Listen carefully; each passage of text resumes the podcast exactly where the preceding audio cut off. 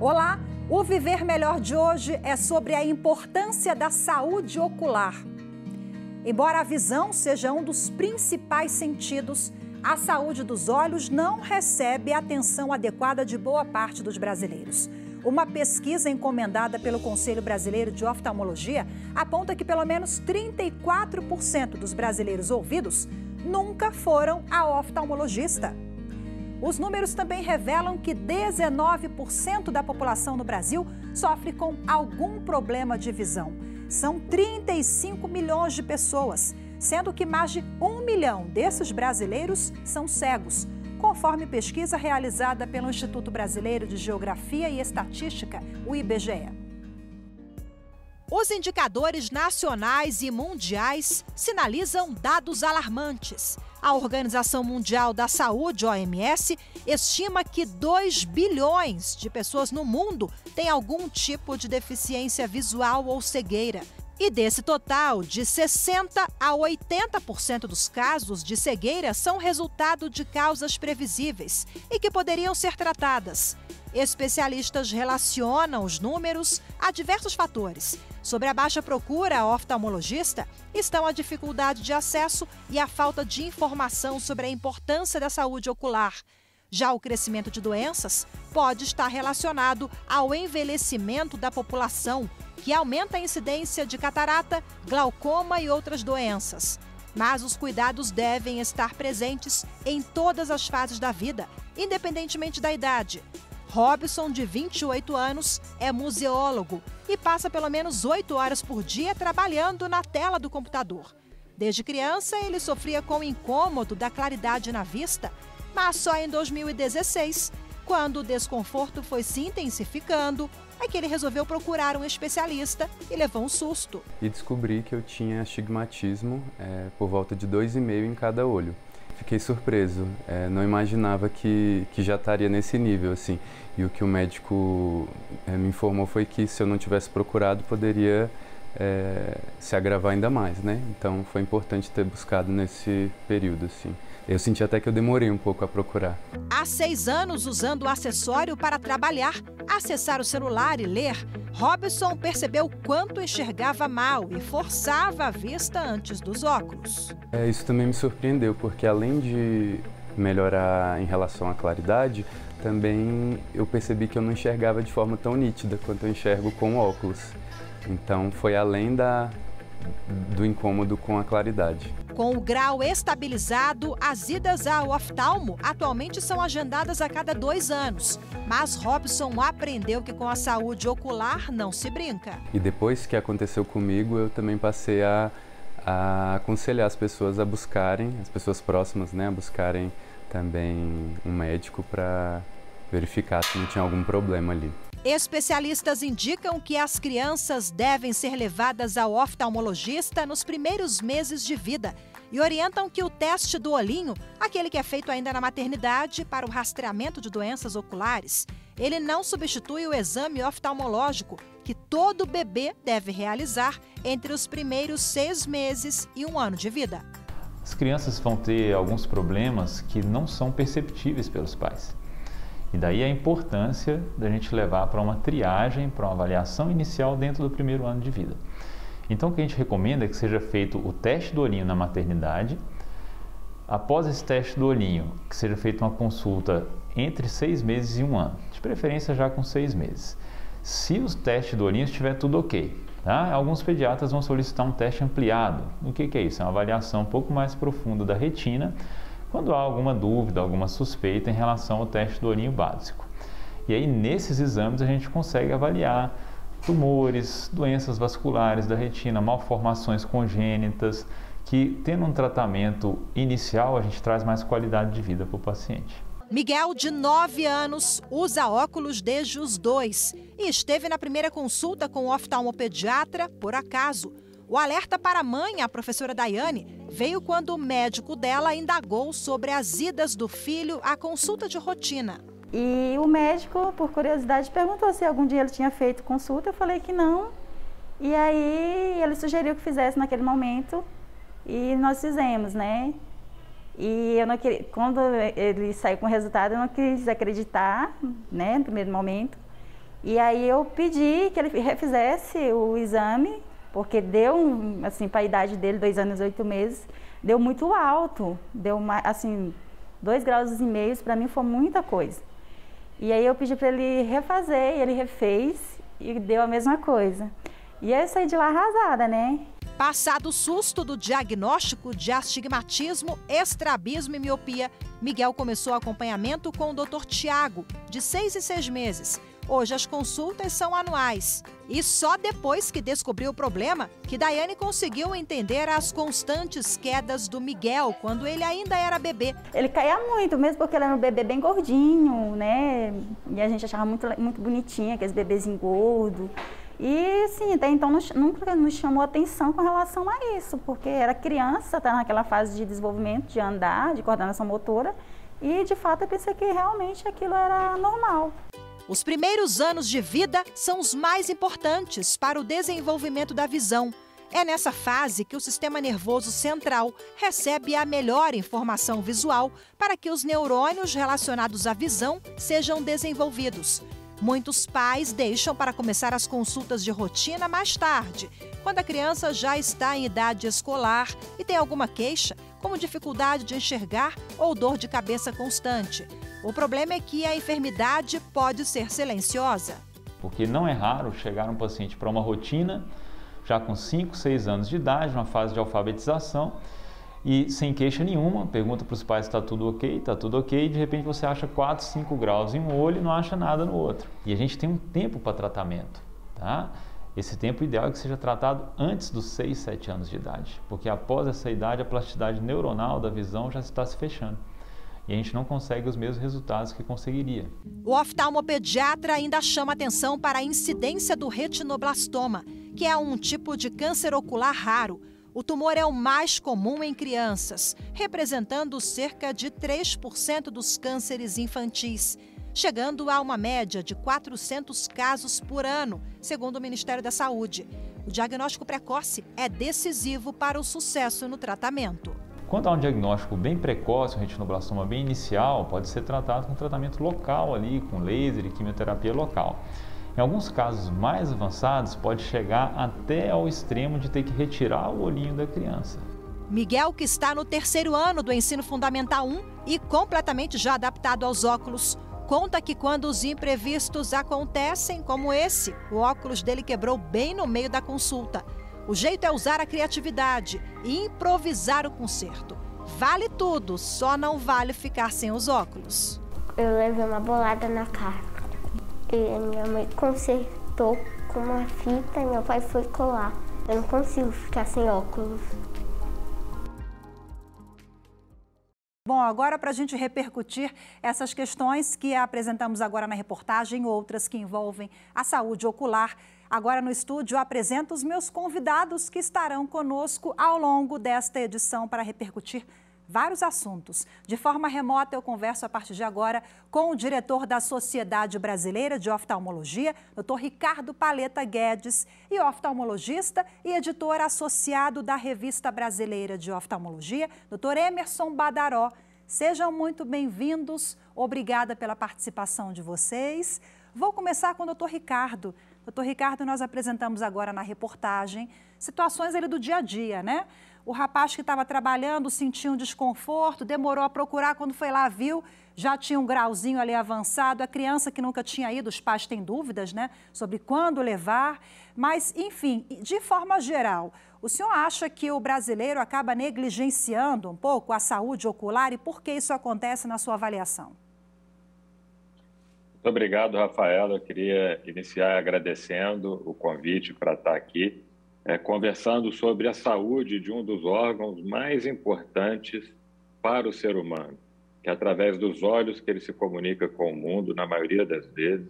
Então, a, o conhecimento sobre a saúde ocular, a divulgação sobre esse conhecimento, sobre como fazer a prevenção e o tratamento de algumas doenças importantes, é muito importante. Eu gostaria de agradecer a oportunidade de estarmos aqui para conversar sobre esses assuntos. Ah, é muito interessante essa pesquisa que foi feita, porque ela repercute o que a gente vê no consultório do dia a dia. Né? é, essa pesquisa mostra que a maioria dos, uma grande parte da população brasileira, e não é só a população brasileira, a população mundial também tem uma estatística parecida, uhum. é, só vai ao oftalmologista quando está sentindo algo nos olhos. E é importante, como a gente viu nesses casos que foram é, mostrados, que são exemplos importantíssimos, mostrando que é, a gente é, deveria ir ao médico oftalmologista de maneira preventiva, mesmo não sentindo nada nos olhos. Porque os olhos, a gente é, tem algumas doenças e doenças sérias que no início da sua trajetória não trazem sem sintomas alguns, então a paciente não percebe que tem alguma coisa. A criança, principalmente, ela nunca, a criança que nunca enxergou normal e ela enxerga com deficiência, ela acha que aquilo é o normal dela. Então, se ela não for ao médico para fazer o diagnóstico de alguma é, necessidade especial para ela, de óculos ou alguma coisa, é, algum tratamento específico, aquilo pode passar despercebido e, passando despercebido, isso pode gerar transtornos para a vida dela. É importante a gente ter em mente que existem tratamentos e, e orientações preventivas para o exame oftalmológico. Então, por exemplo, ele falou na reportagem, o teste do olhinho é muito importante, porque o teste do olhinho ele deve ser feito na maternidade, normalmente pelo pediatra. Uhum. Mas o pediatra, quando suspeita de alguma coisa, ele já encaminha para fazer uma consulta mais é, aprofundada com o oftalmologista. Uhum. Mas, independente disso, é, os pais devem levar as crianças, dentro do primeiro ano de vida, a um médico oftalmologista, para fazer um exame oftalmológico completo.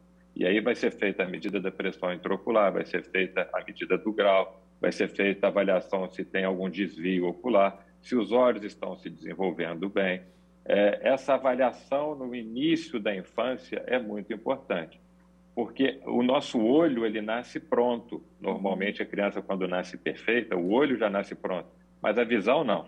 A visão ela se desenvolve ao longo da primeira infância e isso vai amadurecendo como o, o, cérebro do ser humano ele vai amadurecendo ao longo dessa primeira infância e a visão é uma extensão do cérebro, também vai se desenvolvendo. Então é importante ter estímulos corretos.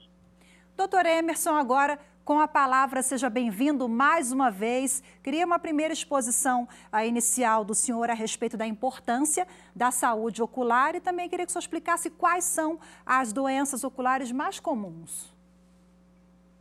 É, obrigado por estar aqui, Renato. Como o doutor Ricardo estava falando agora há pouco, é, realmente é, a gente considera que é muito importante é, esses cuidados preventivos da saúde ocular.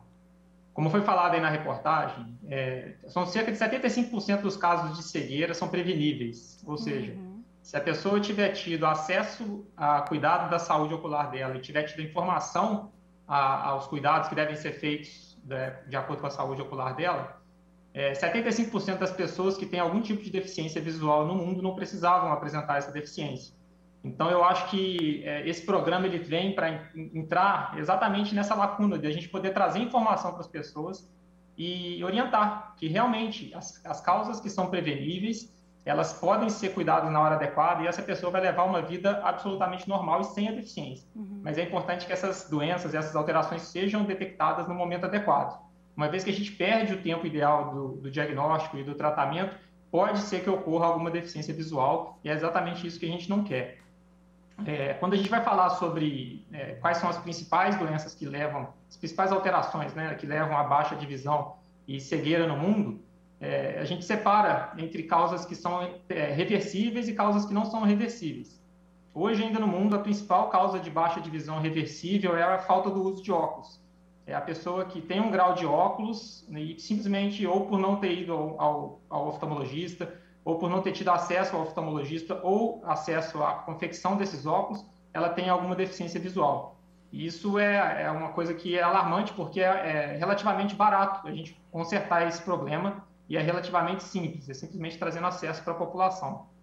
E depois a gente separando a segunda causa mais frequente ainda de baixa de visão prevenível na população do mundo, a gente vai falar sobre catarata, que é uma, é uma causa prevenível, é, é uma causa reversível através de cirurgia. Então a gente consegue tratar e devolver a visão para essa pessoa no, do jeito que ela era antes dela ter a catarata. Uhum. E as causas que são mais preocupantes ainda, que são as causas que são irreversíveis, que podem ser irreversíveis, a gente inclui degeneração macular, glaucoma e também a retinopatia diabética. Então, se a gente fosse colocar dentro de um grande guarda-chuva todas as principais doenças que eu acho que é importante a população ter muita atenção, são essas que eu acabei de falar. São, são causas que são muito importantes, que a gente abrange boa parte das causas de baixa divisão e cegueira que existem no mundo hoje em dia. Doutor Ricardo, muitas pessoas ali no dia a dia substituem a ida ao médico, ao oftalmo, por soluções caseiras. Uh, usa, às vezes, muitas vezes, o colírio sem indicação médica. Quais os riscos desse tipo de, de comportamento? Isso é um perigo, Rafaela, e é bom a gente alertar a população sobre isso, né? da automedicação, na medicina em geral, mas na oftalmologia também existe esse risco. E esse risco na oftalmologia é um pouco mais grave, porque normalmente é sempre aquele colíriozinho que tem guardado em casa, que sobrou de um tratamento de conjuntivite, ou alguma um colírio que um, um balconista de uma farmácia vai indicar, às vezes sem conhecimento adequado sobre aquela patologia específica. E a pessoa normalmente tem aquele resto de colírio em casa, tem, sente alguma coisa, começa a pingar. Essa automedicação é um problema sério, porque é, alguns colírios que são vendidos sem necessidade de prescrição médica, ou seja, sem necessidade de receita, eles possuem corticoide na sua fórmula, que é um colírio que é um anti-inflamatório. E o corticoide, quando usado é, de maneira inadequada e por tempo inadequado, ele pode gerar problemas sérios, como catarata precoce e glaucoma, Uhum. Então, a gente tem que tomar muito cuidado com a automedicação. Bom, eu vou pedir licença da nossa conversa agora, porque a gente vai partir para o intervalo rapidinho e já já volta ao papo, viu? Você fique com a gente, porque Viver Melhor faz o intervalo rapidinho e volta já.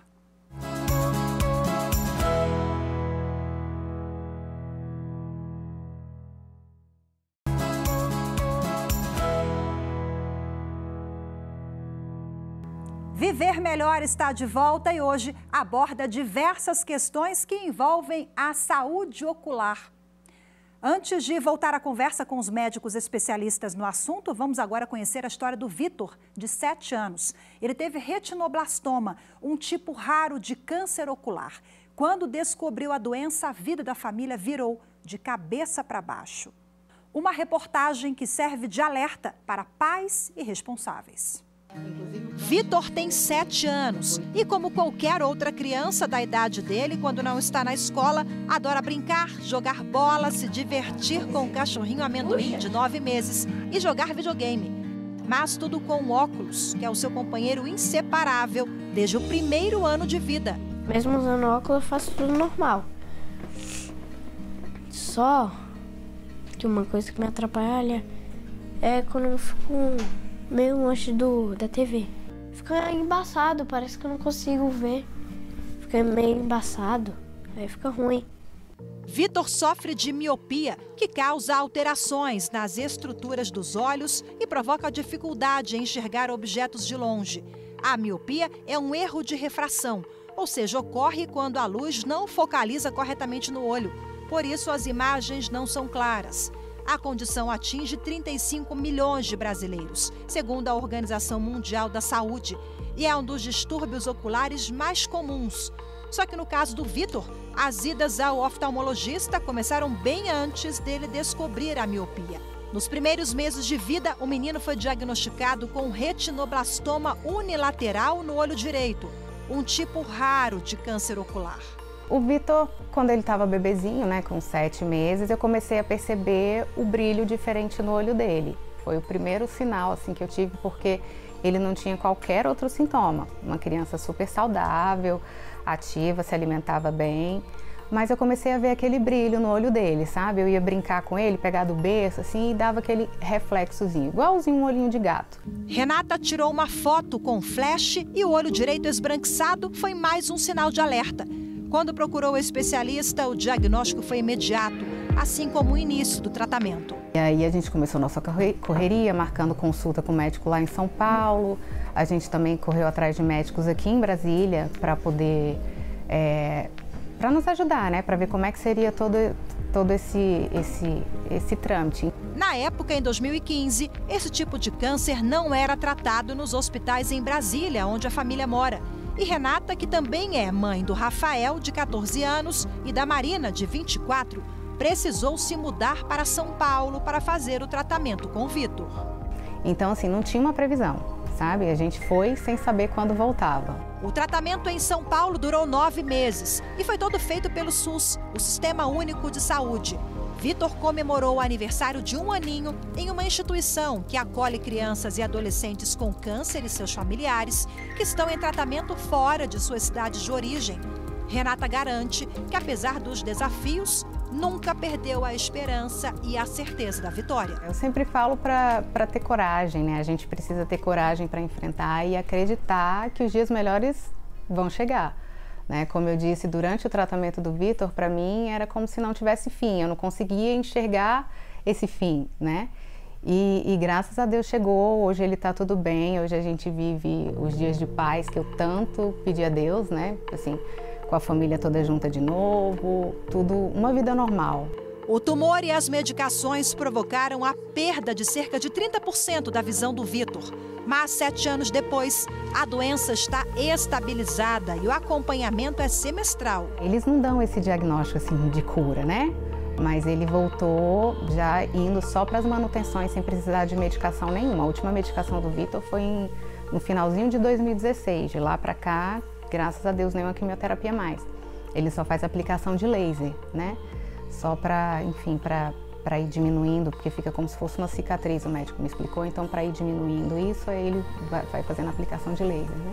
Vitor, que é corajoso e guerreiro desde pequenininho, está no segundo ano do ensino fundamental 1, mas me contou que já faz planos para o futuro e sabe o que quer ser quando crescer.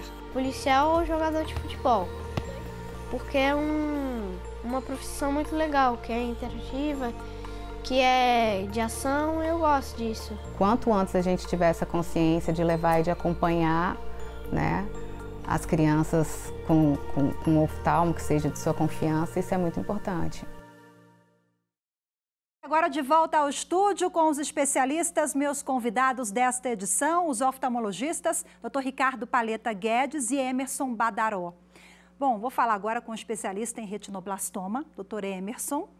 Fala para a gente um pouquinho que fica também o alerta né, dessa família. Descobriu cedo, correu, deu tudo certo, uh, mas muitas famílias acabam deixando para depois. O diagnóstico precoce pode ser decisivo para a visão, para o futuro dessa criança, né?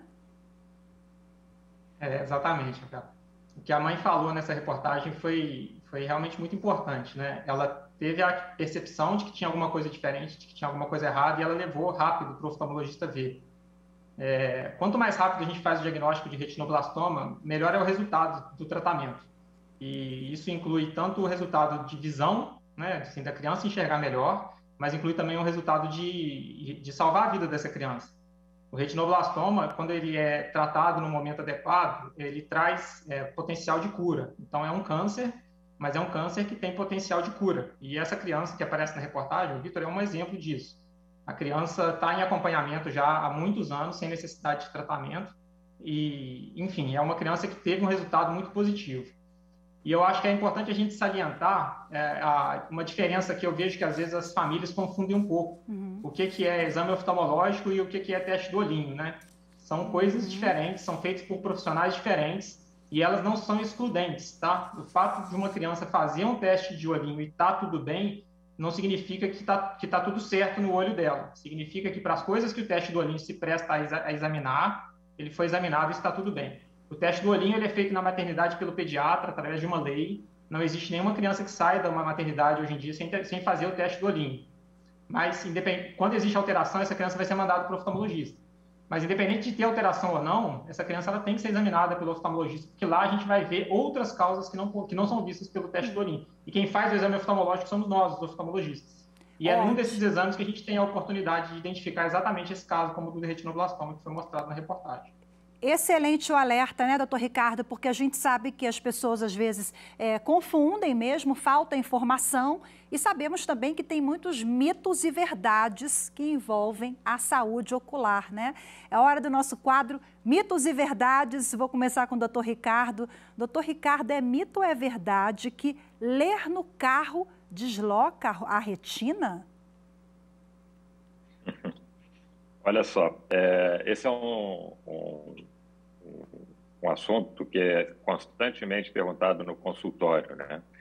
É, normalmente, é, não traz problema sério nenhum ler no carro, né?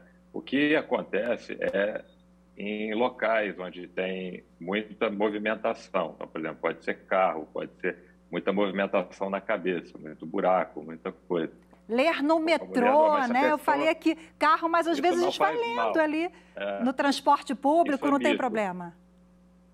O que, não, o que acontece é que a pessoa às vezes já tem uma fragilidade na retina e essa fragilidade na retina, dependendo do movimento brusco que a pessoa fizer, pode levar ao descolamento de retina.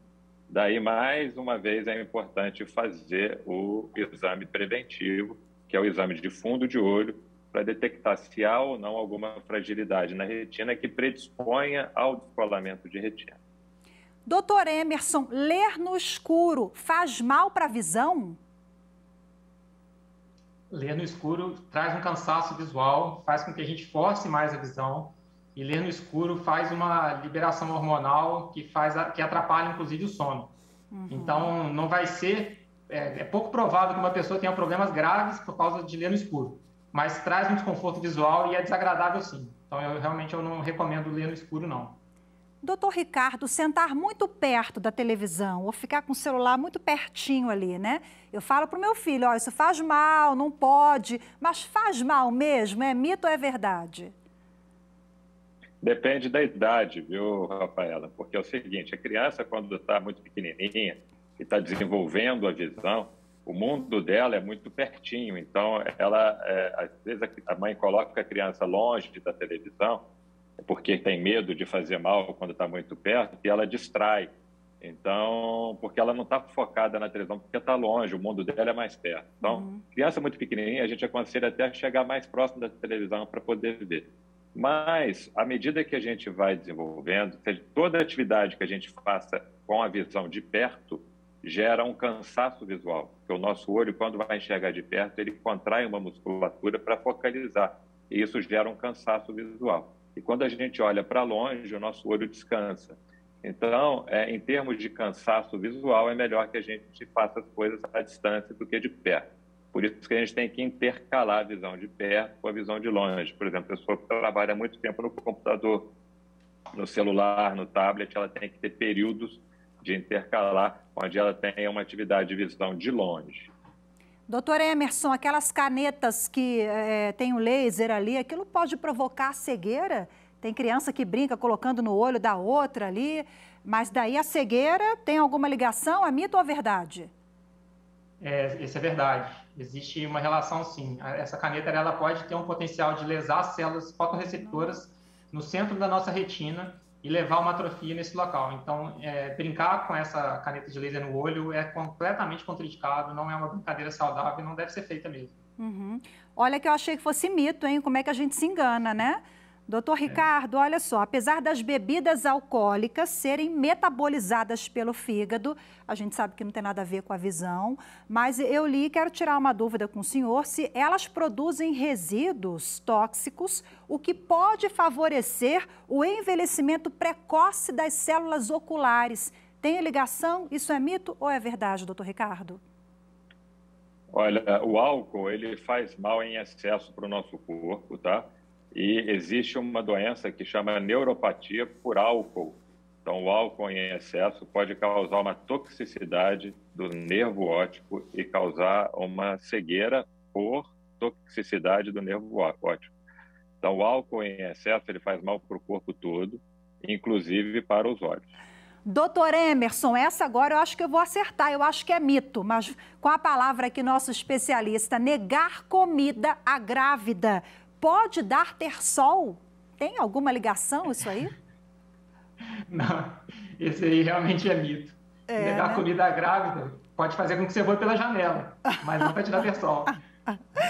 Ótimo. Doutor Ricardo, a gente até descontraiu um pouco, mas as dúvidas são inúmeras, né? O senhor observa no consultório que às vezes as pessoas, por falta de informação, de conhecimento, elas chegam com questões um pouco esdrúxulas, podem parecer, mas que é um risco, né? As pessoas às vezes uh, usam uh, alguns métodos acreditando que aquilo é verdade podem provocar um dano à, à saúde dos olhos e tal. O senhor já ouviu assim? Muita coisa que não tem nada a ver, que pode ser um perigo? Sim, é, algumas pessoas, por exemplo, para tratar com conjuntivite, pingam as coisas mais malucas no olho, entendeu? Para tratar com conjuntivite, leite materno, algumas coisas. É, isso deve ser evitado, né? Conjuntivite, na grande maioria das vezes, é de origem viral, então não precisa antibiótico, não precisa nada, é só lavar com soro fisiológico, que isso vai passar sozinho. É, se a conjuntivite é bacteriana, vai precisar de um antibiótico. Então, tem que tomar muito cuidado com essas soluções caseiras que podem é, afetar os olhos. É, ter sol, por exemplo, tem muita gente que é, pega aliança, esquenta a aliança e coloca no terçol. Isso é, tem um fundo de verdade, porque o terçol precisa de compressa de água morna para uhum. poder tratar. Mas o risco de colocar um objeto que não está totalmente estéreo no olho é você agravar a infecção, levando bactérias que normalmente não estão no olho para poder agravar aquela infecção no olho. Então, deve sempre procurar fazer o tratamento mais é, adequado possível e evitar essas soluções caseiras.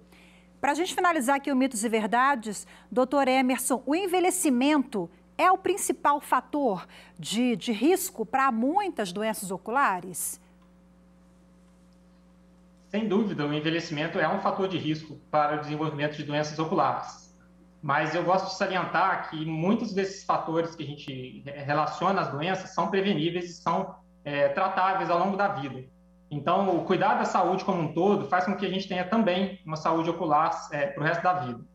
Além disso, uma pessoa que tem bons hábitos de vida, que cuida do, se tiver diabetes, se tiver pressão alta, ela cuidar da maneira adequada, se ela é, alimentar bem, fizer atividade física, isso previne praticamente a, a, grande parte das doenças sistêmicas e vai prevenir também a maioria das doenças que causam baixa divisão e cegueira. E falando nessas doenças, né, que são, estão entre as principais causas de cegueira, falando em glaucoma, Bom, cientistas da Faculdade de Medicina de Harvard, nos Estados Unidos, eles conseguiram restaurar a visão de camundongos que tinham uma condição equivalente ao glaucoma. Esse estudo traz novos caminhos para o desenvolvimento do tratamento dessa doença ocular, que é uma das maiores causas de cegueira no mundo, os especialistas apontaram há pouco. Esse é assunto para o quadro Avanços. Vamos conferir.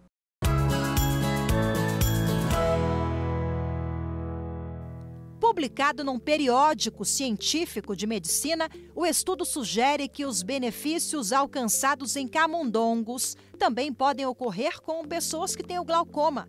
A equipe de pesquisadores conseguiu reparar os danos nos olhos dos roedores com um coquetel de três proteínas: OCT4, SOX2 e KLF4, que normalmente são ativadas durante o desenvolvimento embrionário.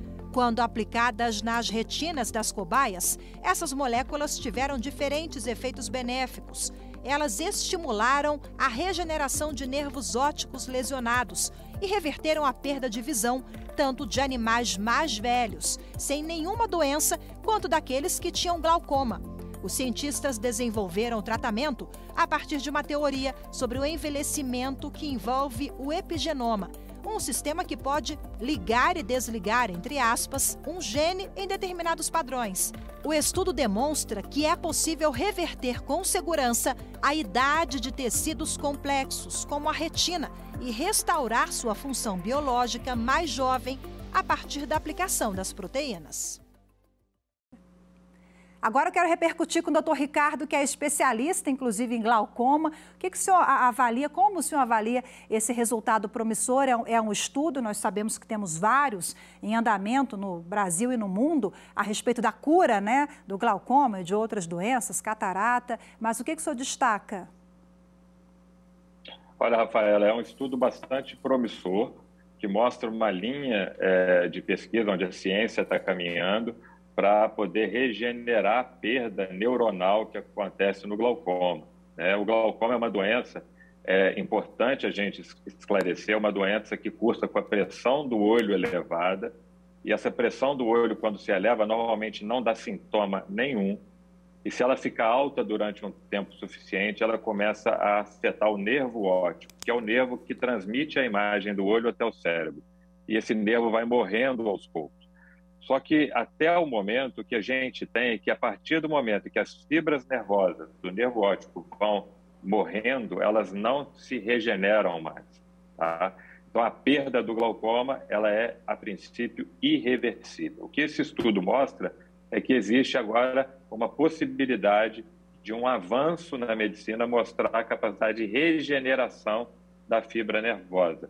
E essa regeneração pode trazer um alento muito grande para as pessoas que já sofreram perda de visão pelo glaucoma. Tá? Uhum. Essa pesquisa ainda carece de um avanço maior nessa área, mas é muito promissor a gente ter essas notícias de que a medicina está caminhando para essa possibilidade de regeneração neuronal. Agora, eu queria falar que, atualmente, apesar da gente não conseguir reverter a perda pelo glaucoma, a gente consegue sim tratar o glaucoma e evitar que o glaucoma, que a pessoa evolua para cegueira. Uhum. Como isso? Fazendo o diagnóstico precoce e tratando adequadamente. E o tratamento do glaucoma, ele vai envolver, existe a possibilidade de uso de colírios, de uso de aplicação de laser e também de uso de cirurgias, e as cirurgias têm avançado muito, trazendo muito mais segurança para o paciente e muito mais efetividade no controle do glaucoma. Ótimo, eu vou fazer o último intervalo agora. Peço licença mais uma vez para os senhores e já já voltamos, viu? Daqui a pouco a gente vai falar sobre os alimentos que fazem bem para a saúde dos olhos e as dicas dos especialistas para cuidar de forma adequada da visão. O Viver Melhor faz um breve intervalo e volta já já.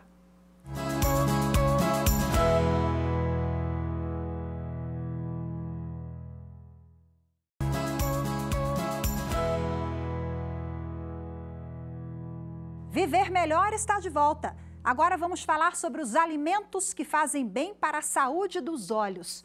Você sabia que cuidar da alimentação é uma das maneiras mais eficazes de se prevenir doenças oculares? Pois é, a nossa equipe conversou com uma nutricionista sobre o assunto. Você vai ver que determinados alimentos têm o poder de retardar ou até mesmo de atenuar algumas doenças oculares. Veja na reportagem. Os hábitos alimentares saudáveis influenciam todo o organismo, inclusive os olhos. Consumir nutrientes como ácidos graxos, ômega 3 e zinco ajuda a manter os olhos saudáveis e ainda previne a catarata e a degeneração macular. A gente costuma uh, imaginar ou compreender claramente a nutrição contribuindo com as doenças mais sistêmicas, como diabetes, pressão alta, exames alterados. E muitas vezes não se identifica o quanto os alimentos e os nutrientes que compõem esses alimentos podem contribuir com todos os sistemas do corpo. Então, existem alguns componentes nos alimentos que sim facilitam a circulação, protegem a área dos olhos, e isso então a gente pode obter a partir da alimentação. Esses nutrientes podem ser encontrados nos peixes, em ovos e em determinados legumes e verduras. A ingestão de vegetais verdes escuros também é indicada, pois eles fornecem vitaminas benéficas para a retina. A vitamina C e a vitamina E, elas têm ação antioxidante, ou seja, protege dos radicais livres, protege então a estrutura da córnea, da retina então mantém a saúde ocular também. E a vitamina D também contribui para a saúde ocular. Ela tem um papel importante na circulação sanguínea. Então ela mantém o aporte de oxigênio na estrutura ocular, na retina, na, na córnea, Uh, então, todas essas vitaminas contribuem. A nutricionista orienta que, apesar da indústria farmacêutica oferecer vitaminas prontas, optar por alimentos ricos em nutrientes é sempre mais saudável. É claro que no potinho da farmácia vai ter, mas sempre o nosso corpo está muito mais preparado a receber os nutrientes que vêm dos alimentos. Ele é muito mais uh, fisiológico, digamos assim. Então, a vitamina A nós encontramos nos alimentos amarelos, a manga, o mamão, além de abóbora, além de brócolis, espinafre. Vitamina C é bastante conhecida, né? Limão, bergamota ou tangerina, né? Como chamam, vai depender da região do Brasil. Ah, a goiaba é bastante rica em vitamina C, o kiwi ou kiwi, também com as suas diferenças. Já a vitamina E é nas oleaginosas, tá lá nas amêndoas, no amendoim, ah, na semente de girassol, além de alguns vegetais também, como brócolis, espinafre. Bom, de volta com meus convidados agora, vamos às dicas, às medidas de proteção. Vamos saber quais os principais cuidados para proteger os olhos. Com a palavra agora, os meus convidados, doutor Ricardo, doutor Emerson. Vou começar agora o último bloco com o doutor Emerson. Nós já falamos um pouquinho, né? As repercussões negativas da, de uma vida sedentária, uso de álcool, agora partindo para a alimentação. Então, nós temos aí esse combo, né? Esse tripé para a gente viver bem, melhor e ter qualidade de vida e, sobretudo, a saúde ocular em dia. Então, é alimentação, atividade física, hábitos saudáveis, né, doutor Emerson? Exatamente. Eu, eu, eu sempre passo para os meus pacientes aqui, é, eu, eu, sou um grande entusiasta da prevenção das doenças, sabe? E o que eu sempre passo para os pacientes aqui é a importância da gente tomar um cuidado a cada dia, da gente tomar cuidado todo dia com a nossa visão, com a nossa saúde os bons hábitos de vida eles trazem benefício para, para o nosso organismo como um todo, para a nossa saúde como um todo, e o olho está incluído dentro desses benefícios. Então, como foi falado na reportagem, a alimentação é super importante. É, na prática, eu te falo que eu mais tiro suplementação vitamínica é, externa, né, através de comprimidos, do que realmente prescrevo. É, na, na, maioria das vezes, não é necessário uma pessoa suplementar exogenamente através de comprimidos, a, a suplementação, porque esses nutrientes que fazem bem para a visão, que fazem bem para a nossa saúde, podem ser obtidos de forma natural. E o que é muito mais fisiológico para o nosso organismo, faz muito mais bem para o nosso organismo adquirir esses nutrientes dessa maneira do que de formas artificiais. Então, é, eu saliento realmente a importância da gente ter uma alimentação balanceada, uma alimentação adequada, porque vai prevenir as principais causas de doenças sistêmicas e prevenir também as principais causas de doença ocular. E além disso, eu gosto de falar muito sobre a importância da gente tentar tirar ao máximo os alimentos industrializados da nossa vida. Uhum. Esses alimentos industrializados, eles têm uma relação com estresse oxidativo, com o envelhecimento precoce do organismo e o desenvolvimento de doenças, inclusive sobre as principais causas de doenças oculares que podem levar a baixa de visão e cegueira nas pessoas. Então, a, a nutrição ela tem um papel fundamental para a nossa vida e realmente faz diferença para o dia a dia e os resultados visuais dessas pessoas. Falando em hábitos de vida, doutor Ricardo, a Organização Mundial de Saúde, ela classifica a miopia como a epidemia do século e aponta o uso de telas como um dos maiores fatores para o desenvolvimento da doença entre os mais jovens. Né? A OMS ela se manifestou em virtude também da pandemia da Covid-19, que uh, acabou provocando aí mudança de comportamento, home office, as pessoas passaram a usar mais a tela. Então, eu queria repercutir um pouquinho com o senhor essa questão, esse risco, né, sobretudo dos mais jovens, enfim, independentemente da idade, né? Esse risco da, do uso da tela, do uso excessivo de tela, ele existe em todas as idades. Tá? É importante a gente ter em mente que a gente precisa de ter limites para o uso de tela, e esses limites mudam de acordo com a faixa etária. Tá? A Organização Mundial de Saúde orienta, aconselha que crianças menores de 5 anos evitem o uso de tela. A gente sabe que no mundo de hoje, isso é praticamente impossível. Basta ir nos restaurantes que você vê as famílias com criança pequenininha, a criança está sempre com um celular ou um tablet na mão. Mas é o aconselhado evitar até os 5 anos o uso de tela. Entre os 6 e os 10 anos, o período máximo de uso de tela por dia deve ser duas horas para as crianças de 6 a 10 anos. Adolescentes até os 18 anos, no máximo 3 horas por dia e nunca virar à noite dormindo. Tá?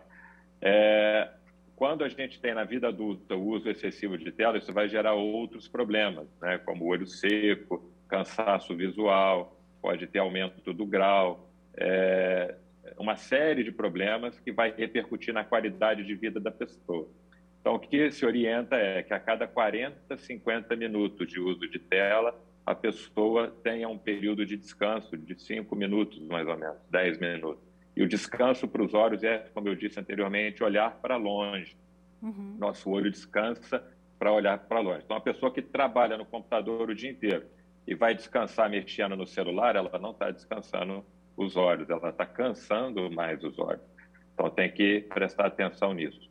E um outro detalhe que o Emerson é, trouxe é, é, pontualmente, eu gostaria de explicar um pouquinho mais aqui, é o fato da gente, é, o excesso de uso de tela, principalmente celular, na hora de dormir. Uhum. Tá? Existem estudos muito sérios que mostram que essa iluminação que sai da tela do celular, ou do computador, ou do tablet, isso influencia no nosso ciclo de sono e vigília, alterando o ciclo de sono e vigília. Então, a gente tem uma epidemia de insônia atualmente e de ansiedade provocada por uso de tela imediatamente antes de dormir. O que a OMS aconselha e as sociedades de oftalmologia aconselham é que duas horas antes de dormir a gente esteja livre de qualquer tela. Vamos agora para as dicas práticas, para a gente já caminhando para o fim aqui do programa, doutor Emerson. Óculos de sol. Né? Muitas pessoas usam, mas não cuidam ah, da procedência daquele óculos. É um risco também, né? Fico alerta aí para usar o óculos direitinho, mas com procedência correta. Sem dúvida. É, o uso de óculos de sol de maneira é, sem procedência adequada pode fazer com que esse óculos, esse óculos pode não ter a filtragem ultravioleta adequada. E aí, na verdade, ao invés de ele estar protegendo o olho, ele vai estar, na verdade, é piorando, sendo pior do que se ele tivesse sem os óculos, tá? É, existem equipamentos que servem para medir se as lentes têm filtro ultravioleta e esses equipamentos que a gente tem nas clínicas conseguem detectar exatamente se esse óculos que a pessoa comprou tem essa, essa capacidade de filtrar os raios ultravioleta ou não. E não é incomum a gente encontrar óculos de procedências variáveis aí que realmente não tem essa proteção e eles estão, na verdade, fazendo mais mal do que bem para a visão dessa pessoa. Doutor Ricardo, pode ou não fazer o exame de vista em óticas? Algumas oferecem, né? É, é, o que existe é o seguinte: o exame oftalmológico ele deve ser feito com o médico oftalmologista no consultório oftalmológico. Tá? Essa é a lei que exige que toda consulta oftalmológica seja feita é, com o médico oftalmologista. O que acontece às vezes é que algumas óticas fazem parcerias com alguns médicos onde vão orientar. Se é uma parceria com algum médico oftalmologista, é, esse paciente vai ser encaminhado para poder fazer um exame oftalmológico adequado. Agora, ele deve evitar consulta com só para ver o óculos com um profissional não médico. Tá? A gente sabe que existe. É, a sociedade, Sociedade Brasileira de Oftalmologia, o Conselho Brasileiro de Oftalmologia, é, lutam diariamente com esses profissionais que não são médicos e que é, exercem essa profissão ilegalmente trazendo, às vezes, malefício à população por não prevenir as doenças que a gente está falando ao longo desse programa todo e simplesmente passando um óculos para a pessoa. Uhum. Doutor Emerson, coçar o olho, né? É uma atitude que a gente, às vezes, acaba fazendo no dia a dia, alguma alergia e tal, mas eu já ouvi falar também que isso é perigosíssimo. É mesmo? E por quê? É, realmente é perigoso. Na verdade, o ato de coçar o olho, é, a gente leva a mão, né, que a, a mão está suja, a gente acaba levando uma sujeira para o olho e pode acabar piorando aquela irritação que está acontecendo ali. Mas, além disso, existe uma. A pessoa que tem coceiras crônicas, né, por exemplo, a pessoa que tem muita alergia ocular e que fica com um prurido crônico no olho, pode atrapalhar e pode é, fazer com que ocorra uma progressão acelerada do ceratocone, que é um tipo de baixa de visão que pode levar a problemas sérios. Então, além da gente não poder levar sujeira para o olho, tem que tomar muito cuidado para não desenvolver um astigmatismo e ceratocone também. Então, é realmente é preocupante. O que, é, o que eu recomendo sempre é que, assim, tentar coçar o mínimo possível, com mais leveza, com mais delicadeza, usar um lencinho descartável na hora de coçar e fazer é, o mínimo possível para diminuir o desconforto ali. E o prurido crônico tem que ser avaliado, porque não é normal uma pessoa sentir coceira cronicamente. Uhum. Se isso ocorrer, ela tem que ser examinada pelo oftalmologista e receber o tratamento para evitar esse sintoma. Doutor Ricardo, ainda sobre hábitos, dormir de maquiagem, nem pensar? Nem pensar. A maquiagem, ela é um produto estranho aos olhos, né? E ela pode acarretar entupimento das glândulas que a gente tem na borda da pálpebra, e essas glândulas produzem uma parte da lágrima. Então, se a pessoa dormir com a maquiagem, ela pode gerar alergia, ela pode gerar é, é, olho seco e pode gerar infecções nos olhos. Então tem que tomar muito cuidado e evitar. E quais são os cuidados, doutor Emerson, de quem usa lentes de contato? Não falamos ainda sobre as lentes, né? As lentes, elas acabam auxiliando, fica mais prático ali, muita gente faz a opção pela lente, né, e tudo, mas pode dormir com a lente, por exemplo? E quais são os riscos de um uso inadequado? A lente de contato é uma revolução da, da medicina que a gente estava até comentando agora há pouco sobre os avanços, né? E eu incluo também a lente de contato nesses avanços, que traz uma qualidade de vida muito boa para as pessoas. Mas eu sempre saliento que a gente tem que fazer bom uso das tecnologias e, inclusive, da, da, dos avanços da lente de contato. Uma pessoa não pode dormir com a lente de contato, ela tem que deixar o olho descansar. Dormir com a lente de contato pode aumentar a probabilidade de uma alergia ocular e até de infecções oculares potencialmente graves. E, e, é um cuidado relativamente simples, né? Tirar a lente de contato todo dia não é uma coisa trabalhosa. E quando acontece uma situação desagradável de alguma infecção, é realmente muito chato, porque é uma situação que era prevenível, é uma coisa fácil de cuidar. E às vezes a pessoa, por um relaxamento ali, ela não cuida da maneira adequada e tem que lidar com um problema que pode ser potencialmente grave. Então, fazer bom uso da lente de contato é super importante para que essa pessoa possa exatamente se beneficiar dessa lente durante a vida inteira dela, que ela possa usar durante a vida dela de uma forma saudável.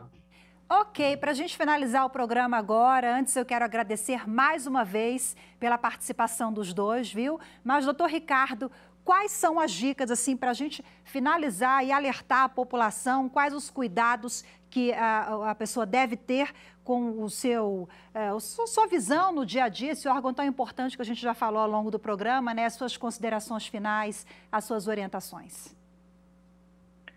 Eu queria é, agradecer, Rafael, a oportunidade é, da gente discutir esse assunto. Ao longo do programa, a gente viu vários temas importantes da saúde ocular, mas para finalizar, eu gostaria de deixar um recado importante, que é a, a, a principal, eu acho, o principal recado, que é a necessidade de se fazer exames oftalmológicos preventivos, mesmo sem qualquer sintoma ocular. A pessoa que não está sentindo nada, ela deve ir ao oftalmologista. E quando? Na infância, a cada dois anos, principalmente a partir do primeiro ano, vai no primeiro ano, depois a cada dois anos, mesmo não sentindo nada, que as coisas são dinâmicas e podem mudar.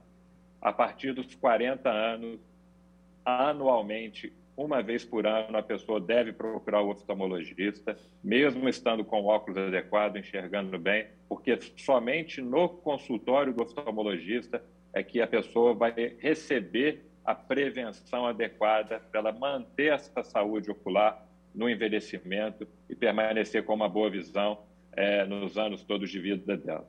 Então é importante a gente salientar a necessidade de ir ao oftalmologista, mesmo sem sintomas oculares, nesses períodos programados para a prevenção da saúde ocular. Ok, doutor Emerson, agora suas considerações finais.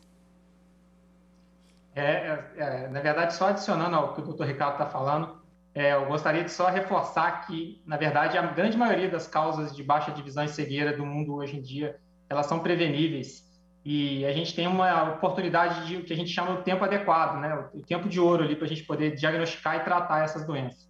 Uma vez que a gente identifica é, essa doença, essa alteração visual, e a pessoa for tratada da maneira adequada, é muito pouco provável que ela vai desenvolver uma cegueira durante a vida dela. A maioria das pessoas realmente tem é, uma evolução boa com o tratamento e conseguem manter uma qualidade de vida, uma visão boa durante esse período do resto da vida dela. Além disso, eu gosto de falar também que não é normal uma pessoa perder a visão. Tá? Eu escuto às vezes a gente falar, as famílias falando dos idosos, comentando de alguma pessoa da família dela que é, ah, o fulano ficou cego porque já está idoso. Na verdade, não é normal uma pessoa, mesmo idosa, ficar cega. Hoje em dia, as doenças oftalmológicas elas têm diagnóstico, a gente consegue fazer o diagnóstico correto, a gente consegue fazer o tratamento adequado e muitas das causas de baixa divisão né, é, que existem hoje, elas são tratáveis mesmo é, que elas estejam em casos avançados. A gente consegue diminuir a velocidade de progressão da doença e consegue é, melhorar a visão da pessoa na grande maioria das casos. Então, se tiver alguém na família que tiver algum problema visual e a família estiver considerando que é normal, eu sugiro que essa pessoa procure o oftalmologista para receber uma, uma orientação adequada, porque é, eu não considero normal uma pessoa perder a visão, mesmo é, em 2022 a gente não pode considerar isso uma coisa normal. Uhum. Excelente, excelentes reflexões. Muito obrigada mais uma vez pela participação de vocês. Muito obrigada pela troca, pelas orientações todas, viu? Até a próxima. Muito obrigada. Tchau, tchau. E muito obrigada a você também que nos acompanhou em mais uma edição do Viver Melhor. Temos um encontro marcado ao longo da programação com o programa que vai ao ar inédito, terça-feira, e tem reapresentações ao longo da semana. Tchau, tchau. you